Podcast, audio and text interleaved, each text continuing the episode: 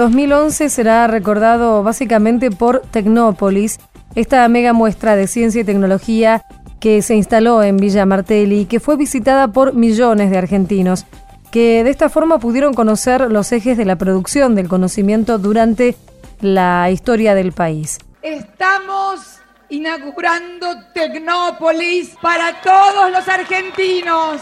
Tenemos una gran ilusión que todos los argentinos vengan a conocer aquí esta verdadera maravilla que ya no es una conmemoración a lo que fuimos capaces de hacer es algo más también que la convocatoria al futuro. Es un verdadero parque temático que la generación del Bicentenario, nuestra generación, le quiere dejar como legado a todos los argentinos al empezar el tercer siglo de nuestra historia.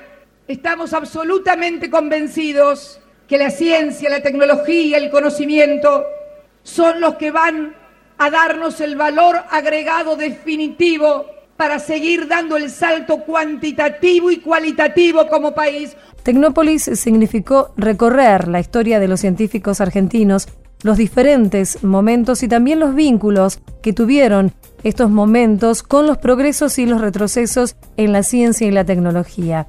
También creo que se logró visibilizar aspectos que hasta ahora no eran conocidos masivamente. Entre julio y noviembre millones de personas recorrieron la muestra Tecnópolis.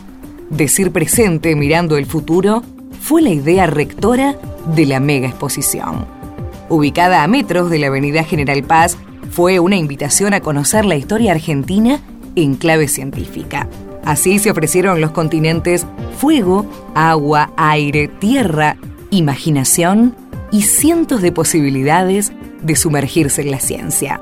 Conocer al gran colisionador de hadrones, flotar en el vacío o tripular una nave espacial solo fueron algunas de las opciones. Otras, recorrer la Antártida, aprender el concepto de sustentabilidad junto al arte digital y las opciones multimedia para todos. Diego Hurtado es historiador de la ciencia.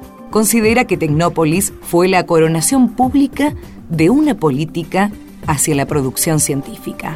Tecnópolis tiene un, sentido, yo diría simbólico clave, importantísimo, porque tiene que ver con el hecho de hacer que se descubra por parte del ciudadano, por parte de, la gente joven, que en nuestro país hay una tradición científica importante, consolidada, que tenemos premios Nobel en ciencia, que tuvimos y tenemos desarrollos tecnológicos que en su momento fueron importantes y que hoy lo están siendo para reorientar el perfil económico, el perfil productivo del país. Y en ese sentido digo lo, que veo en Tecnópolis, ¿no? Es el intento de mostrar a la ciencia como parte de la cultura, como parte de nuestra historia, integrada a las actividades del país y esto obviamente, digo, el impacto es proporcional a la ausencia que tuvo el factor científico tecnológico en la historia. Esto tiene que ver con una historia de país que construye un Estado identificado con un perfil agroexportador, exportador de granos, exportador de carnes, que tuvo momentos no diría de gloria, ¿no?